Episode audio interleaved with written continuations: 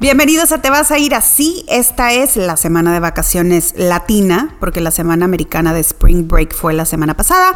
Así que felices vacaciones. Yo soy Tere Marín y hoy, como siempre, la información, la protagonista, Lore. Yo soy Lorena Marín y Cal y sí, Tere, hoy tengo mi nota favorita. Un mafioso buscado por la justicia, literal por la Interpol, fue atrapado porque tenía un hobby. Por eso lo atraparon. ¡Wow! Oye, a Kendall Jenner le avisó el LAPD que hay un hombre que juró matarla y suicidarse después. Ella ahora tiene ataques de ansiedad. No, pues sí, yo también los traería. Y lo, y lo impensable, está comprobado que meditar puede causar psicosis, no solamente en gente propensa, sino en gente sana. Preocupado porque te caigan pedazos de cohete en la cabeza con tanta cosa que están subiendo al espacio, no te preocupes, ya hay una aspiradora del espacio. y puede ser que el planeta Tierra no sea el más fértil para la vida en los planetas existentes. ¿Estaremos a nada de encontrar vida en otros? También tenemos hoy tenis satánicos, Meghan Markle que tendrá a su hija en su casa y los Oscar no se transmitirán en Hong Kong. China pinta cada vez más su raya contra quienes critican su régimen. Pero bien, Vamos a empezar y finalmente el lunes se logró reflotar el buque portacontenedores en el canal de Suez. Imagínate, después de seis días, muchos miles de millones perdidos, porque no solamente esos contenedores que cargaban no llegaron a tiempo, sino que detuvo también a cientos de buques en las dos puntas del canal. Em, y bueno, luego se echaron otra maniobra despachando los 422 buques que estaban atorados en las dos puntas y rapidito, ¿eh? En tres días, porque les urgía que llegaran tus pestañas postizas. Oye, ¿no has fantaseado con pensar en que a lo mejor algo de lo que tú has pedido venía en ese buque? Pues no que yo haya pedido algo recientemente, pero, eh, pero pues qué sé yo, ¿no? ¿Qué, ¿Qué, sé yo que va a estar colgado en el supermercado la próxima vez que, que necesite sombra de ojos, un, un, juguete para mi gatito, ¿no? Oye, Teresa, lo que no deja de sorprenderme son las cosas que pasan en las redes sociales inspiradas en lo que sucede en el mundo. O sea, la reacción en redes se convierte en una cosa aparte. Y me encantó porque la gente sí. lamentó ver que el Ever Given eh, finalmente se moviera. Y de hecho iniciaron el movimiento Put It Back. o sea, Ay, no, sí. Put It Back. O sea, pónganlo ahí Ajá. otra vez. Se convirtió en trending topic en Estados Unidos. Y hay, por ejemplo, este tweet que dice. There is something deeply comforting about the boat being stuck, and I would appreciate if they would put it back. o sea, algo. Dice, hay algo reconfortante en que ese barco esté atascado y apreciaría mucho si lo ponen ahí de regreso. no sé. Oye, pero no solamente eso, la foto de una excavadora que se ve minúscula junto al buque trama, tratando de eliminar toda la tierrita para que se desatascara el buque, que de hecho de ahí salieron muchos memes, te quiero decir una cosa. Eh, el equipo de, de Mercedes-Benz de Petronas de Fórmula 1 subió que en vez de la excavadora estaba el cochecito uh -huh. de Fórmula 1 jalándolo. O sea, sacaron miles de, sacaron miles de memes. Claro, claro. Es una de las cosas más memeadas. Les vamos a subir, por supuesto, todo esto a nuestras redes sociales para que nos busquen en arroba te vas a ir así para que tengan los visuals, Ajá, los visuals. para que tengan la imagen de lo que les estamos diciendo, ¿no? Ay, no, buenísimo, buenísimo. Oye, pero la mejor de todas me encantó porque había un tweet que decía, emotionally, I am the Suez, Suez Canal. ya sabes, así como que emocionalmente soy el Suez Canal con un buque del tamaño de tres estadios atorados en mi centro. Ay, no, no, no. Totalmente, o sea, hasta una página hicieron, Lore. Una página literal. Y se llama is the ship still stuck.com. Ay, no, no puede ser. Mira, búsquenlo, se llama is the ship still stuck.com y ahorita dice no. What a relief. o sea, contestaron. Ay, no, está buenísimo. Gente con La tiempo, gente. ¿eh? Oye, Ot, a ver, ahí te va. Hablando del canal de Suez. ¿Qué tienen en común el canal de Suez y Kendall Jenner? Que las dos tienen un grave problema, Teresa. bueno, el canal de Suez ya no, pero Kendall Jenner sí. Resulta que el sitio TMC dice que Kendall Jenner tiene detrás a un hombre que quiere matarla. Por lo cual, un juez le acaba de otorgar una orden de restricción contra Malik Bowker, un hombre de 24 años que atravesó el país planeando asesinarla. O sea, Ay, hablando no, de gente que no tiene nada que hacer. No, lo más impresionante es que tenía todo un plan. Tenía pensado comprar un arma en el mercado negro y dispararle para luego suicidarse él.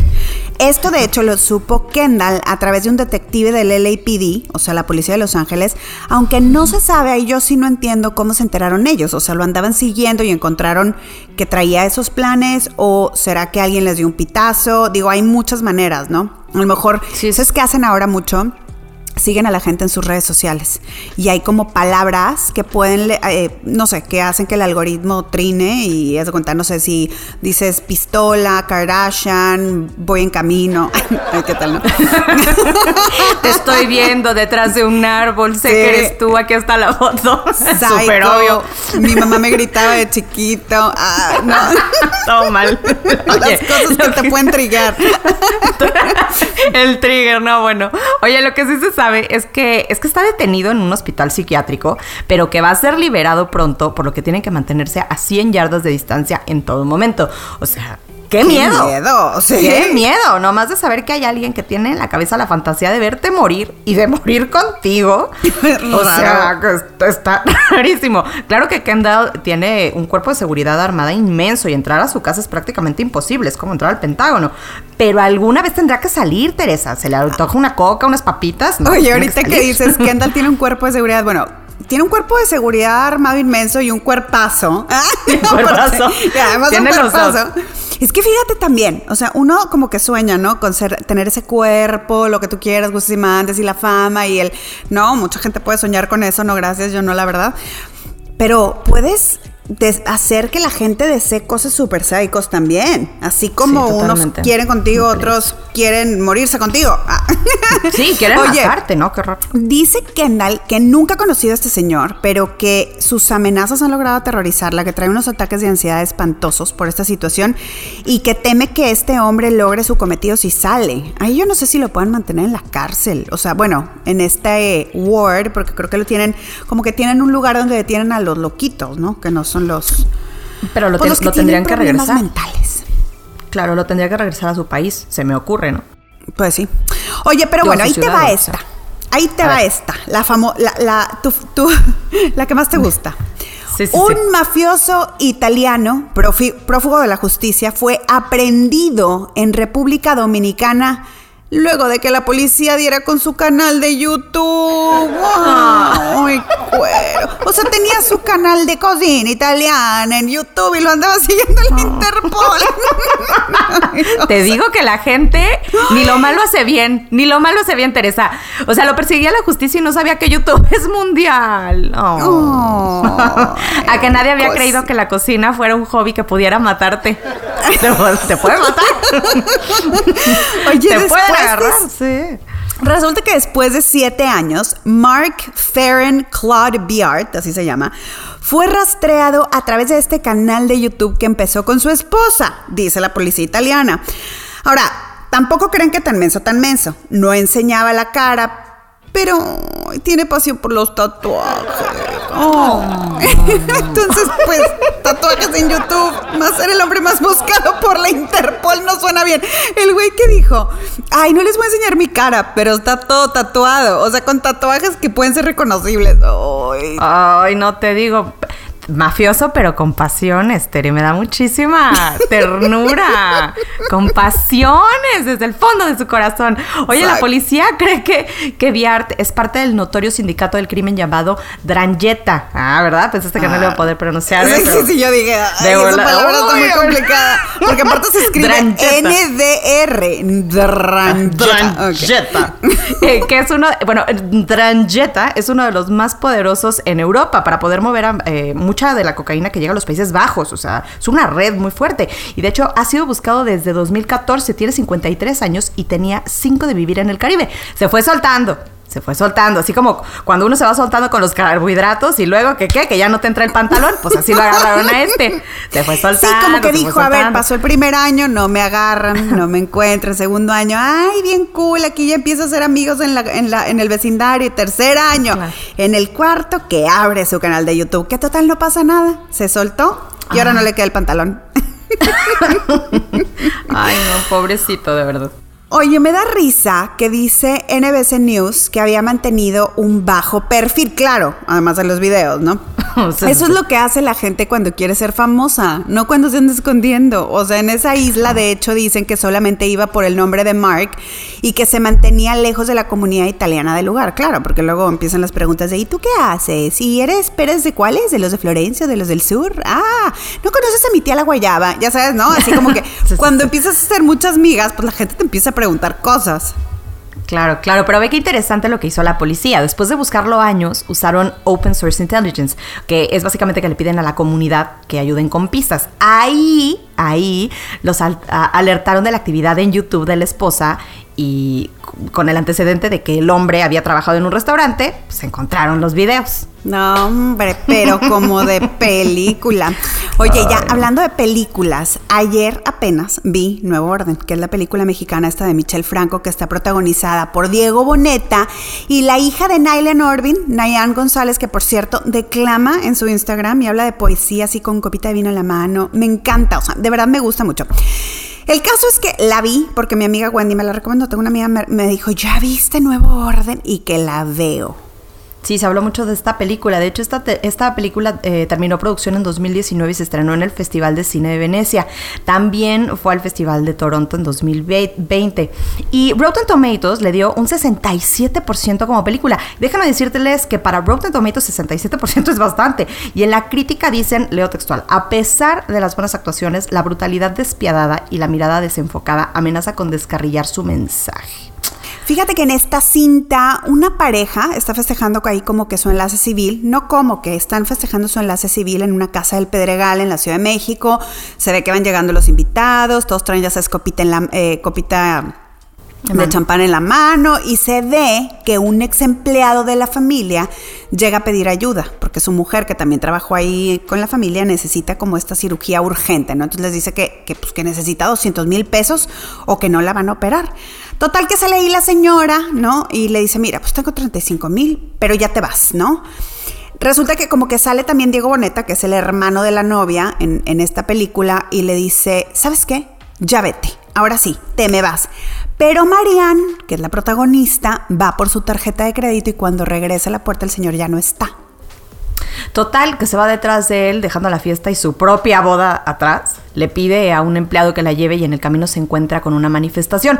No se las vamos a contar todas, pero sí les tengo que decir que te mantiene con, el corazón en un hilo. Está súper palomera. La verdad es que le pasan mil cosas a Marianne y al final eh, te encuentras como con este final muy, muy inesperado, como con un twist que jamás te te imaginaste. Siento que, que hasta debió de, haber tenido precisamente más en Rotten Tomatoes por esto, ¿eh? Sí, sí, sí, sí. Fíjate que ya desde el tráiler la crítica llamó a la película, leo textual, racista, clasista y con dolorosos retratos estereotípicos de las clases altas, alta y baja en México. Y luego... Al tema de clases en México le siguió la polémica que causó el director en aquel entonces porque Michel Franco tuiteó que su filme mostraba el profundo racismo inverso, ¿no? Y que él se sentía víctima de crímenes de odio por su condición de white -sican. Se disculpó y mira, para mí lo importante es que esta película, Lore, toca una fibra súper sensible, no nada más en México, en Latinoamérica. Que le llamemos de muchas formas, racismo, clasismo, de arriba para abajo, derecha, izquierda o como sea, no significa que no haya algo que esté, la verdad, verdaderamente roto en nuestra estructura social. No solo hablo de México, reitero, es como todo Latinoamérica, ¿no? Sí, totalmente. Es un tema de, del que todos tenemos miedo y, que, pues, que nos da miedo tocar porque es sensible y porque tenemos miedo de equivocarnos al dar nuestro punto de vista. Ejemplo, que cuando alguien da su punto de vista, como en el caso, en el caso de, de Michelle Franco, pues la gente se le va encima y todos los demás decimos, uh, qué miedo.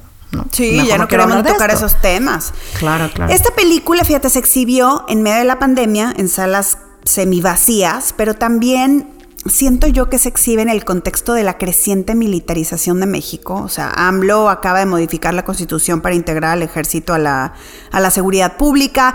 Él mismo había hablado de un posible golpe de Estado. Luego sucede lo de Cienfuegos. Para quienes no estén familiarizados con esta información de Cienfuegos, Estados Unidos detuvo a Cienfuegos, que es el general de más alto rango detenido por Estados Unidos a la fecha. Y luego igualito lo regresan, que dice mi mamá que siempre no, que fue un error, que no pasó nada. Y pues es que AMLO lo defendió con uñas y dientes, ¿no? Por eso dicen que el ejército y AMLO andan como de luna de miel. Así es, y lo que sucede dentro de nosotros los mexicanos al ver la película lo retrata eh, Fernando García Ramírez en su columna precisamente El Financiero, que dice que nos, así literalmente, lo voy a leer textual, nos asusta pensar que lo que está pasando en países desde Guatemala hasta Argentina en diferentes formas pueda suceder en México. Nos asusta pensar que tengamos una cita con el destino. Ay, no hombre, no le hagas. Mejor vámonos al cine de fantasía y superhéroes. Oye, sí, Teresa, porque así como yo decidí no ver Nomadland y seguir tus instrucciones, tú tienes que ver Justice League, The Snyder Cut. ¿Qué te pasa, hija? Pero si no me lo tienes que decir dos veces, ya la vi, ya la vi. Oye, las cuatro horas completitas, Lore, me las eché. Tengo que decir, ni las sentí.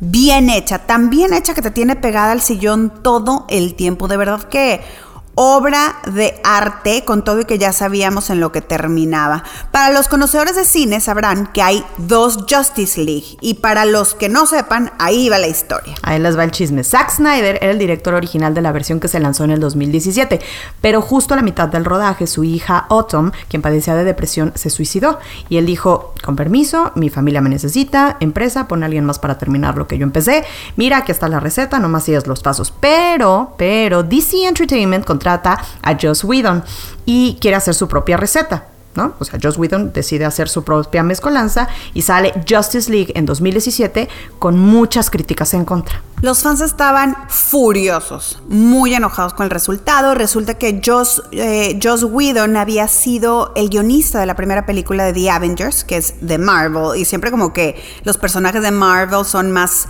pintorescos, por ponerlo de alguna forma, porque al final pues son personajes de Disney, ¿no? Total que llega Whedon y dice, espérense, vamos a hacerlos a todos felices y chistosos como mis Avengers. o sea, quiso convertir a los personajes como en graciositos cuando Snyder los tenía por oscuros y hasta trágicos. Exacto, exacto. Venía de hacer, o sea, Zack Snyder venía de hacer Watchmen, Soccer Punch, 300. O sea, el ejemplo de que piensa en grises y en sepias. De hecho, dice Snyder que cuando Warner Bros. le da la película a Whedon, él estaba ok. Pero cuando le empezaron a dar permiso de cambiar por completo el concepto, el concepto artístico, ahí fue cuando dijo, y lo leo textualmente a la entrevista que le dio a Variety en ese entonces. Me pareció injusto, pero simplemente perdimos la voluntad de pelear todos nosotros, toda la familia, estábamos destrozados. Y yo estaba como, ¿en serio? O sea, sí, no, no, no. Casi, casi le quieren, hacer, le quieren hacer esto a mi película. Y mientras todo esto pasaba, en el set todos estaban fúricos por tener a Whedon como director. Hasta Ray Fisher, quien es el que hace a Cyborg en la película, dijo en un tuit que la actitud de Joss Whedon en el set con todo el equipo había sido grosera, abusiva, poco profesional y completamente inaceptable. De ahí el nacimiento del hashtag Snyder Cut y hashtag Release the Snyder Cut, con los cuales pedían eh, los fans a Warner que le dieran la oportunidad a Snyder de hacer la película desde el principio y terminarla tal y como él la había concebido. Un gran logro porque se filmó en tiempos de pandemia, o sea, sí se realizó, sí se, sí se logró sacar, pero fue, como les digo, en tiempos de pandemia y contrarreloj. Además, a todos los actores dijo desde les dijo desde el inicio, a ver, chavos, esta peli de esta peli no van a recibir regalías, ¿ok? Todo lo que se recaude va a ir directo a AFSP, que es la Fundación Estadounidense para la Prevención del Suicidio y de la que podemos ver un billboard en la escena donde Batman sale manejando de la casa de Flash. 1.8 millones de hogares con HBO Max vieron esta película en los primeros 5 minutos de haber estado disponible, imagínate. En los primeros 5 minutos después de que fue... Eh, digamos, liberada, ¿no? En el primer fin de semana de estreno, solamente en Estados Unidos. O sea, esto pone la película por encima de Wonder Woman 1984 y hasta por encima de The Falcon y The Winter Soldier en Disney Plus. Ahora, para los que quieren más de Snyder, pues se van a quedar con las ganas. Porque, ni modo, Teresa. Yo sé que tú querías verla, pero. Lástima, Margarita. No te acuerdas eso, a mí me encantaba. Nuestra edad en una frase, lo dijimos ahí. Este, Anne Sarnoff, CEO de Warner Media Studios, acaba de decir en una entrevista para Variety también que le da, pues, mucho gusto que a los fans les haya gustado la película, ¿no? Y el trabajo de Zack, pero que su trilogía y la idea de ellos tenían. Que, la, idea que ellos tenían inicialmente ya había llegado a su fin. Y que más bien ahora se está enfocando en los nuevos personajes que están desarrollando. Y te digo algo, qué bueno. Porque yo no quiero ver a Superman, que, que Superman se convierta en mano, en malo, perdón, y menos en No, mano. no, sería terrible que Superman se convirtiera en en, malo, mano, en, güey, o sea, en malo, que se convirtiera en malo ni en mano, porque está buenísimo. Sería, ¿sabes qué sería? Si, si Superman se convierte en mano, sería la mano de acero. ¡Ay! ¡Qué lista! ¡Qué tonta, Teresa! No quiero que se vuelva la. Yo no quiero que se vuelva ni la mano de acero, ni que se le, que le maten a la novia, Teresa, porque también le matan a la novia en, en esta nueva versión. A mí Lois Lane, que siempre está en el ojo del huracán, muy entaconada, muy entaconada. Muy entaconada. Sí, deberíamos aprender de ella. Oye, yo te lo prometo, Lore. Cuando me casé, así digo nada más un comentario. Cuando me casé me daba risa porque Burak, mi marido, me decía. ¿Es en serio que no tienes este zapatos flat? O sea, yo no soy de, no era de flat, ¿no? Y aparte tengo pie de Barbie. O sea, de verdad mi pie es naturalmente eh, diagonal. De verdad, de verdad. Oye, total, este, qué risa. Y, y ahora no me los quito porque pues andas en friega con los niños detrás de los niños y así. En fin, pero bueno, sí. Siga el ejemplo. Ella, Ajá, Louisa Lane, es nuestra inspiración. Oye, eh, a ella sí, seguramente le quedaron los tobillos de acero por andar con Superman. A ella sí, pero así los tenía yo, en diagonal de acero. Oye, eh, vean la película, nos dicen qué les pareció, porque van a encontrar muchos easter eggs en relación a Autumn, o sea, van a encontrar muchas cosas. Eh, Autumn, la hija de Zack Snyder, eh, que como les platicamos se suicidó, por ejemplo, este Billboard que les platicábamos, la canción de Hallelujah, que es una de sus favoritas, siempre fue de sus favoritas. Y bueno, por supuesto, el taco de ojo con Henry sí, Cavill, por supuesto. Totalmente. Oye, pero bueno, ¿qué te parece que nos vamos a las rapiditas, iniciando con pues un poquito más de cine, los premios Oscar que inicialmente aseguraron que no aceptarían a nadie, que nadie se conectara remotamente, ha dado su brazo a torcer luego del incremento de casos de COVID en Estados Unidos. Así es. Este lunes inició el juicio de Derek Chauvin, quien tras hincarse en el cuello de George Floyd causó su muerte. Los testigos han narrado momentos de horror, horror, mientras grababan el video y George Floyd perdía la vida. Sharon Osbourne quedó fuera del programa The Talk por defender a Piers Morgan, quien atacó a Meghan Markle. Inicialmente fue suspendida y pocos días después la empresa la despidió alegando que sus comentarios no se alineaban con los valores de la empresa. Donald Trump lanzó oficialmente su página web llamada 45office.com, donde hasta el momento se pueden ver fotografías de momentos públicos durante su mandato. Donald Trump fue el presidente número 45 de Estados Unidos y de ahí el nombre. Ah, mira qué inteligente. Meghan Markle y el príncipe Harry ya preparan el nacimiento de su hija. Ay, y será en su casa y no en un hospital. Que por cierto, una agencia de paparazzi llamada Splash News quebró luego de enfrentar una demanda contra Meghan Markle. Dijeron que la demanda y la pandemia habían terminado con el negocio. Oigan, después de medio siglo, los premios Oscar no serán transmitidos en Hong Kong, ya que el Departamento de Propaganda del Partido Comunista así lo pidió a sus medios de comunicación. La Organización Mundial de la Salud, la OMS, pidió indagar más a fondo si COVID-19 surgió en un laboratorio. Esto luego de que un equipo de expertos investigara durante semanas en China el origen del virus para concluir que se trata de una transmisión de animal a humano. La comunidad sigue pensando que pudo haberse tratado, si no de un arma biológica, sí de la prueba de una arma biológica salida de un laboratorio que se salió de control. O sea, una prueba gone wrong. Es que sabes qué? que muchos críticos dicen que estudiar el nacimiento del virus en China bajo la vigilancia de autoridades chinas y con la información que ellos quieran darte hace imposible conocer la verdad. Lo, lo comparan con pedirle a la Unión Soviética que diera el reporte O sea. de Chernobyl, que por supuesto taparon, o sea, las autoridades locales en aquella época taparon todo lo de Chernobyl. Entonces, si sí es cierto que andaban haciendo una prueba de un arma biológica fuera de un laboratorio, porque es que esto es, cuando todo esto salió decían, es que sí, puede ser una, una arma biológica. Se concluyó que a lo mejor lo que sucedió es que estaban probando un arma biológica. Híjole, Pues sí, como dices, nadie va a decir de la verdad. manos. Por supuesto que no les conviene. Se ha hablado mucho acerca del tema.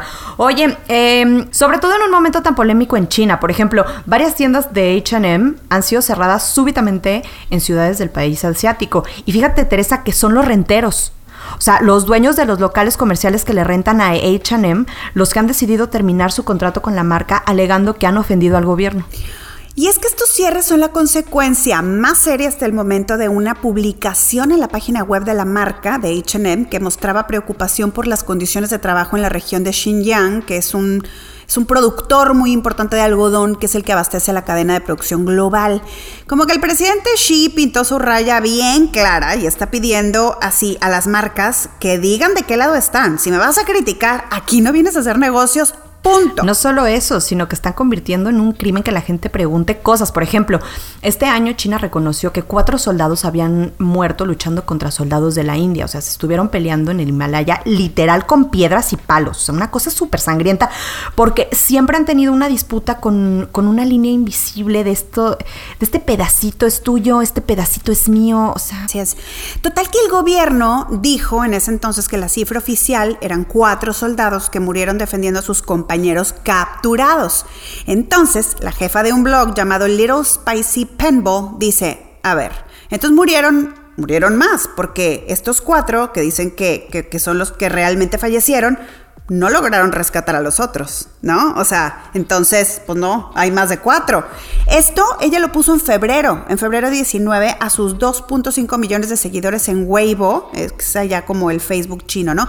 Un día después, Q, así, Q Simming, de 38 años, que es la reportera detrás del sitio, es aprendida y acusada criminalmente y podría pasar hasta tres años en la cárcel.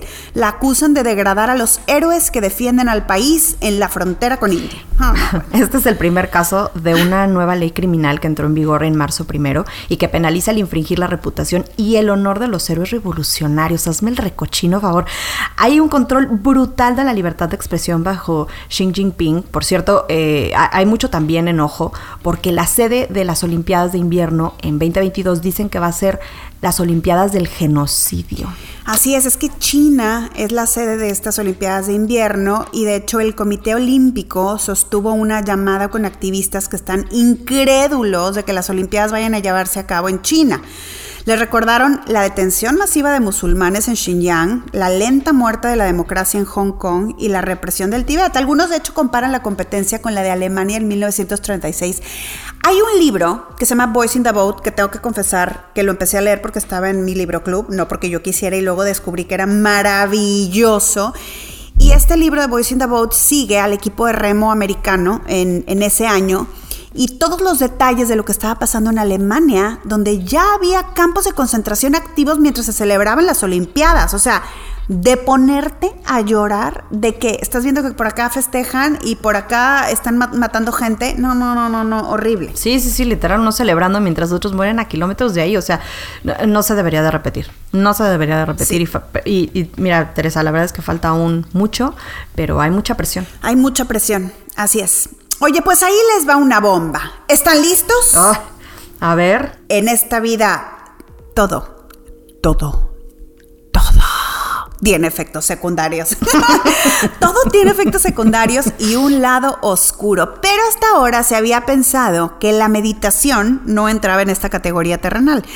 Ariana Huffington, de hecho, lo llamó, entre comillas, la cura a todos los males con cero efectos secundarios cuando se refirió a la meditación, pero resultó estar completamente equivocada. Así es, resulta que ya, desde 1976, Arnold Lazarus, uno de los padres de la terapia, habló sobre sus dudas con respecto a la meditación trascendental y previno que si se usaba indiscriminadamente, podría precipitar serios problemas psiquiátricos como depresión, agitación, y hasta, escuchen esto, esquizofrenia.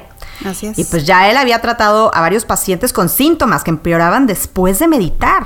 O sea... Se encontraron pacientes que alucinaban con episodios de culpa, con pensamientos de que habían causado catástrofes inmensas como el fin del mundo y una ansiedad terrible, además de la sensación de estar mentalmente divididos.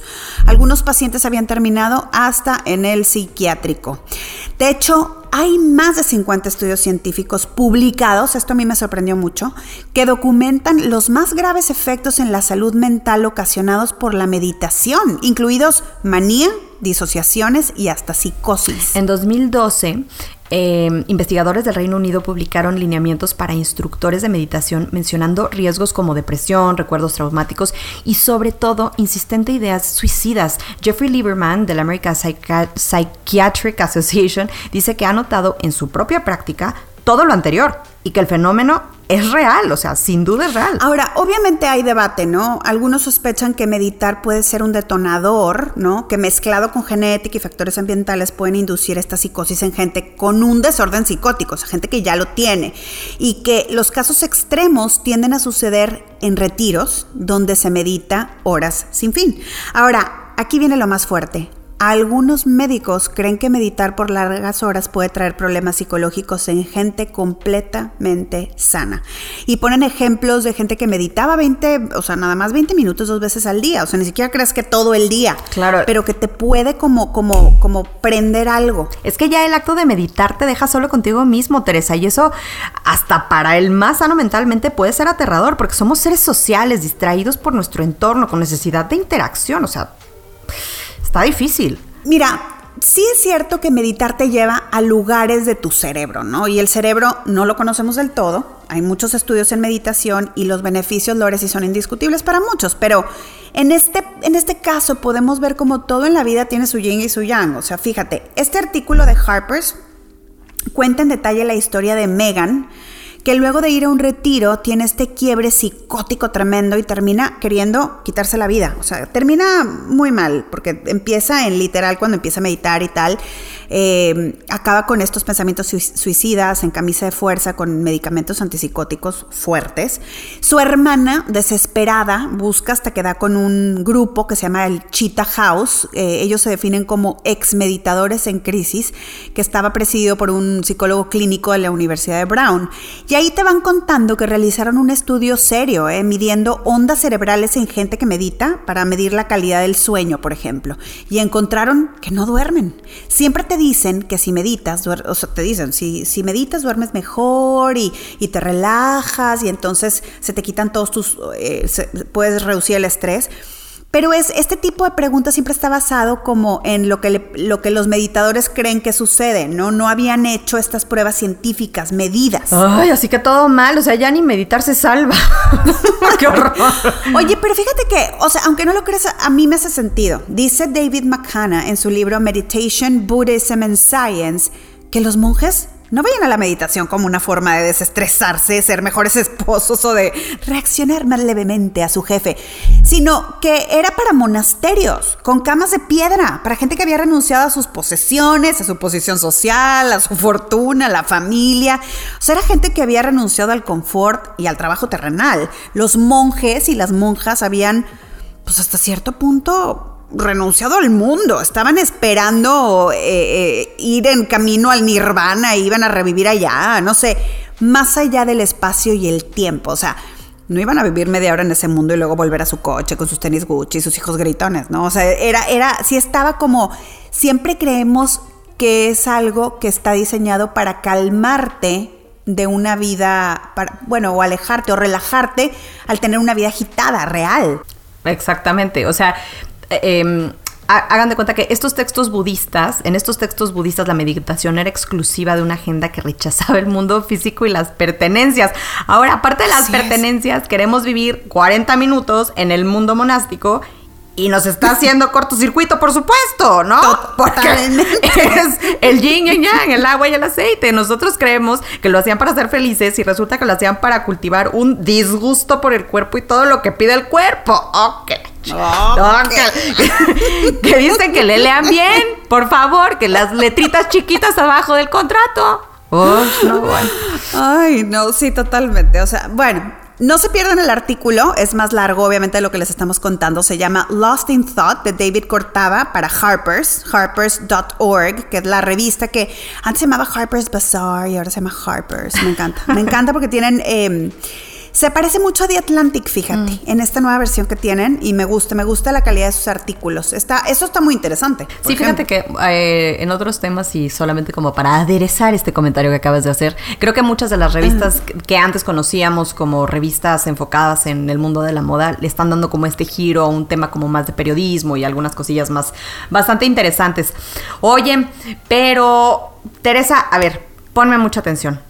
Estamos en, en pandemia, estamos en pandemia y que no puedes viajar, que no puedes ir a, a París a, a, visitar el Louvre, que si la pandemia, que si está caro, que no te preocupes, no te preocupes Teresa, no te preocupes Mo, a nuestro productor que nos está escuchando, porque por primera vez en la historia el Museo del Louvre en París digitalizará todas y con todas queremos decir absolutamente todas sus obras para que las puedan disfrutar desde su computadora o su smartphone. Oye, y cuando decimos todas las obras, nos referimos a las actualmente exhibidas, a las prestadas, a las que están almacenadas y a las que están en préstamo por varios años. O sea, todo esto lo vas a poder ver de forma gratuita.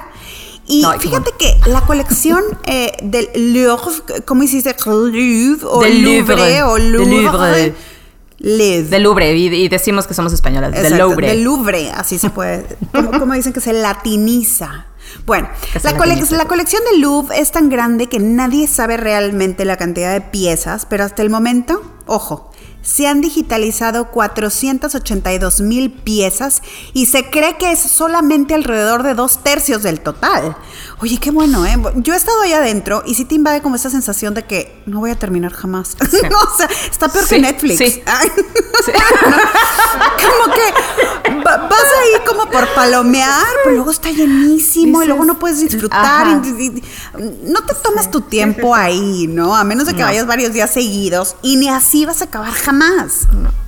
No, es, es, es, enorme, es abrumante, es muy bonita la sensación de estar ahí adentro, este, pero sí, e, e, e, o sea, efectivamente es como, ¡ah! es, demasiado, o sea, yo creo que el Louvre es, una obra de arte en sí, ¿no? Y está increíble estar ahí. O sea, entre la meditación y el Louvre, ah, nos van a ¿Qué, ¡Qué angustia! Esquizofrénicos, Teresa, esquizofrénicos.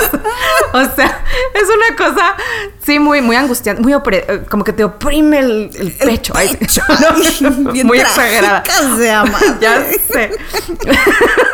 Oye, pero sí, o sea, vivir la experiencia de estar allá adentro es, es increíble, ¿no? Caminarlo, cansarte y luego volver a abrirte un vino pero poder tirarte en tu sofá y ver las obras de arte en tu computadora, la verdad, creo que está mejor. Totalmente.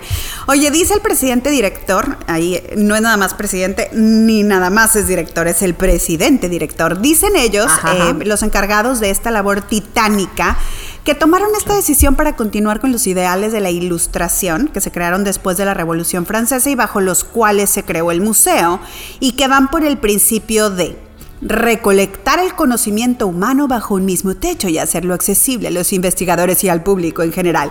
Y sí, si te fijas... Bravo.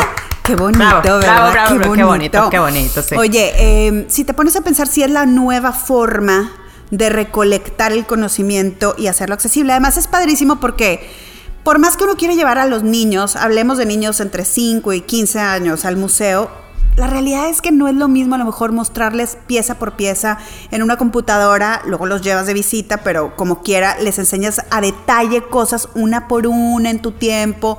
Se me hace genial a mí. Sí, la verdad que sí. A mí también me parece increíble y además te da como esta oportunidad de que si algo se te fue, ¿no? En este momento de mucha angustia y esquizofrenia que sentiste cuando fuiste a darle la vuelta al Louvre, pues lo puedes ver ahora desde tu casa, ¿no?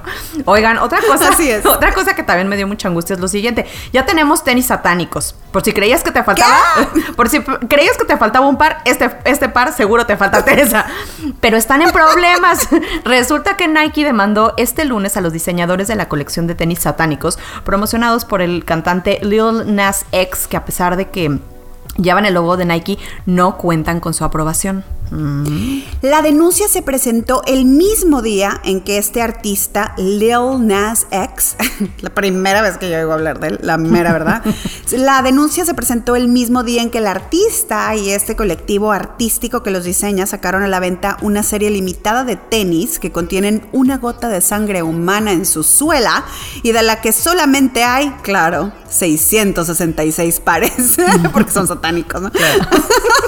a un precio de 1.018 dólares. Todos estos pares son una versión modificada del modelo Nike Air Max 97 y se agotaron instantes después de salir a la venta. ¿Ah? ¿Qué tal? La gente muy rara. Nike salió a decir que no tiene nada que ver con este diseño porque le llovieron críticas llamando a boicotear a la marca por estos zapatos satánicos que la gente creyó que tenían su bendición. Eh, la colección es una colaboración entre el colectivo de, de diseñadores Mischief y Lil Nas X con, eh, con motivo del estreno de Montero, Call Me By Your Name, y marca el regreso del artista después de ganar dos premios Grammy. Oye, es que hay un furor por los tenis. De hecho, fíjate que recientemente hubo un escándalo porque el hijo de una empleada de Nike, que tenía información privilegiada por su mamá, compró una cantidad estratosférica de tenis que acababan de salir para revender, ¿no? Le ganan muchísimo dinero en el mercado negro, que no es negro, es, es un mercado, vaya, no es ilegal, pero es un mercado de reventa. Corrieron a la mujer. Anne Hebert se llamaba la empleada de Nike y era la general manager de Norteamérica. Imagínate, tenía 25 años de trabajar ahí. Bye, la corrieron. Por el negocito del hijo. Deja tú, la empresa Nike se enteró porque el hijo, eh, al hijo le hicieron un reportaje en Bloomberg Business Week. O sea, está como el de YouTube. Sí, está como el prófugo de YouTube. O sea, ay Dios. Y que resaltaban, y, y bueno, en este reportaje resaltaban el boom de la reventa de tenis y el uso de bots. O sea, este chavo de 19 años llamado Joe Herbert usaba su, o sea, su, su computadora y varias computadoras más para comprar los zapatos al mismo tiempo en diferentes sitios. No solamente eso, usaba la tarjeta corporativa de la mamá Teresa. ¡Qué lindo! ¡Qué lindo! El pequeño detalle. O sea, ahora te voy a decir por qué esto sí hace sentido. O sea, que usara la, la tarjeta corporativa de la mamá y todo. Porque las fuentes oficiales dicen que ella renunció, que bueno, nunca sabemos, pero en este caso sí es cierto, porque Nike dijo que no hubo ninguna violación de la ley corporativa. Resulta que Anne Hebert, esta señora, había hecho público que su hijo tenía esta empresa en 2018. Y esto nos lleva al comentario generalizado de que las marcas también se benefician de la, de la, locura que causan sus productos. O sea, esto habla de que gustan, de que son populares y ellos mismos no quieren detener estas prácticas de que la gente se los ande peleando y los revendan. Es como todo el mundo me quiere, ¿no? Aquí yo creo que algo, alguien no se comunicó propiamente, porque yo creo que un artículo del, del Bloomberg Business Week, ¿no? No, no, no, espérate. No es el Bloomberg Business Week, ese es Newsweek. Bloomberg Business. No, o sea, que te hagan un artículo de eso ya es como ponerlo muy out there, que todo el mundo se entere y ya nos, ya nos suena bien. Sí, además sabes que las empresas un poco saben que controlan el deseo de la gente y, que tienen el poder de liberar cierta cantidad de zapatos, pero no tantos, no, o sea, no tantos como para que haya eh, quienes se queden con las ganas, me explico, o sea, es, es este, estas estrategias medio truculentas del marketing que, que, que, juegan con los, con los deseos y con las emociones de la gente. Oye, Teresa, y si hay interés en encontrar los más recientes tenis, también hay interés todavía más en encontrar vida en otros planetas, así que la búsqueda de inteligencia alienígena entre la comunidad científica se ha hecho más intensa, en parte también porque ya la materia es más respetada, fíjate. Les decimos a todos ellos Jaime uh -huh. Maussan, porque nosotros creemos que, no, o sea, estoy, estoy segura que Jaime Maussan sí. y todos aquellos que estén interesados en esa, en esa área a, están acostumbrados a recibir críticas, pero dentro de la comunidad científica hay también quienes critican a los que andan buscando vida alienígena, ¿no? La NASA está preparando una misión de 4.5 billones de dólares a Europa, alrededor de Júpiter, no a Europa el continente. Oye, este viaje alrededor de Júpiter será en 2024 para estudiar si los océanos congelados de la Luna y los volcanes de hielo son o fueran propicios para biología alienígena. Resulta que en 2027 la agencia planea el Dragonfly Mission para estudiar una de las lunas, Titán, para anal analizar sus lagos líquidos de metano que dicen podrían propiciar vida. Los filántropos privados le han metido más lana y la NASA ha vuelto a mostrar interés después de 30 años. En agosto pasado, 53 científicos de 13 países patrocinados por la agencia iniciaron a, colaborar en, forma, ¿no? por decirlo de alguna manera, para detectar inteligencia avanzada en planetas que se parecen a la Tierra. Fíjate, también la ciencia y la tecnología para estudiar los exoplanetas ha cambiado mucho, y esto hay que decirlo. Ahora tenemos la posibilidad de estudiar miles de planetas y hoy los astrónomos han confirmado la existencia de más de 4.000 planetas orbitando alrededor de las estrellas. Sarah Seeger, que es astrofísica de MIT, dijo en entrevista para el Wall Street Journal que se cree que la siguiente generación de telescopios va a tener como la capacidad de estudiar las atmósferas de planetas chiquitos, de planetas pequeños, y que la meta es encontrar señales de vida a través de gases en la atmósfera que no deben estar ahí. O sea, quiero pensar que es como lo que pasa en la Tierra con la actividad humana, que emitimos gases y hacemos cambios en la composición de los gases del planeta, llámese contaminación. ¿No? Exactamente. Y si ustedes creen, como dice Tere, que solamente Jaime Maussan le va como en feria con las burlas por creer que todo es una aeronave alienígena, los científicos serios, la verdad es que tampoco se quedan atrás y se han equivocado muchas veces. ¿eh? Una vez detectaron un gas fosfín eh, en una nube. de, un gas, fosfín. fosfín. suena como a, como a mm, pitufo, ¿no? Ah. pitufo es fosfín. El pitufo fosfín. no, es como un gas que se emite. ¿no? Como estos cambios que decía, que justo les platicaba Tere. Eh, bueno, encontraron este gas fosfín en una nube de Venus, que se creía que era un planeta árido y desierto de vida. Y pues ya saben, ¿no? Lo encontraron y todo el mundo se emocionó. Resultó que publicaron un papel científico desmintiendo el hallazgo y pues les llovió porque no era. O sea, también de ellos se equivocan. En otra ocasión, de hecho, creyeron ver lo que parecía una nave Imagínate, y luego descubrieron que era una nube de hielo. Total que ellos no se quedan atrás, eh, sobre todo porque con su tecnología alcanzan a ver más lejos, saben más de la conformación de los planetas y estrellas, y ha de ser muy emocionante pensar que encontraste algo que, que nadie, no sé, o que eres el primero en encontrar vida en algún planeta, y ha de ser muy frustrante no encontrarlo no los culpo. Es como cuando crees que encontraste el amor y solamente quieres ser tu amigo. Te mandan a la friend zone. Es el hombre de mi vida. Totalmente. Claro que sí, amiga. ¿no? Exacto, Oye, y hablando del espacio, la semana pasada platicamos de la basurita galáctica de Elon Musk y sus cohetes que caen del cielo. Eh, bueno, pues ahora, Teresa, hay una empresa que quiere usar la atmósfera para impactar ahí a los satélites muertos. Resulta que la órbita terrestre necesita desesperadamente quien saque la basura. Hay una empresa japonesa llamada Astroscale que ha diseñado una nave magnética para traer satélites muertos, siempre y cuando el satélite tenga el otro lado magnético necesario. O sea, tienen que ser clientes desde antes de subir. Mira qué inteligentes. Hay que hacer buena labor de venta ahí. Ellos lo que hacen es jalarlo a la Tierra para que baje, ¿no? En caída libre por gravedad y se queme contra la atmósfera de la Tierra. Oh, que la, o sea, que más pedacitos a la Tierra. No que iban a desaparecer todo, oh, que la. A lo mejor lo hace ceniza y se desintegra ahí arriba cuando lo provocas, o sea, cuando lo haces bien hecho. Claro, pero si lo haces mal, pues te cae en la cabeza. Oye, esta tecnología se llama End of Life Services o ELSA-D. Ay, qué bonita. Por sus siglas, se llama ELSA-D, ya que salió esta versión D de demo de Kazajstán el lunes pasado para hacer algunas pruebas. La empresa dice que este es un gran momento para limpiar el espacio alrededor de la Tierra y asegurar un uso responsable de nuestras órbitas. Let the era of space sustainability begin, ¿no? Sí. Actualmente hay alrededor de 2.400 satélites muertos o inservibles alrededor de la Tierra y eso sí, ELSA no los puede limpiar porque no tienen ese imán que les decíamos que tendrían los nuevos satélites, pero esos no son clientes, entonces con la pena, ¿no? Ahí se quedan. Oye, pero dicen que si se sigue llenando la órbita de basura se podría crear un cinto que impediría que pudiéramos subir al espacio, o sea, literal un cinto de basura. Sí, y el peor de los problemas es que esta basura se convierte en un accidente en espera de suceder. O sea, la basura se mueve en el espacio 10 veces más rápido que la velocidad de una bala, por lo que un choque puede ser fatal. Fíjense, el año pasado el International Space Station tuvo que moverse tres veces para evitar chocar. O sea, un choque mataría a todos los astronautas a bordo. O sea, no es como que floten ahí muy bonitos. No, van de... totalmente. Oye, Lore, ya que andamos en el espacio y antes de que se nos termine el programa, Danos tus pronósticos lunares. Claro que sí, Teresa.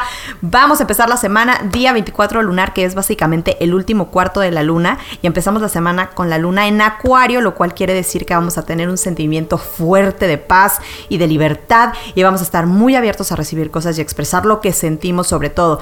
Es también una semana... y ahí es donde vienen a Los Ángeles. Exactamente. Es, es, también una semana excelente. También pueden escuchar... ¿Qué? Miau. gatitos.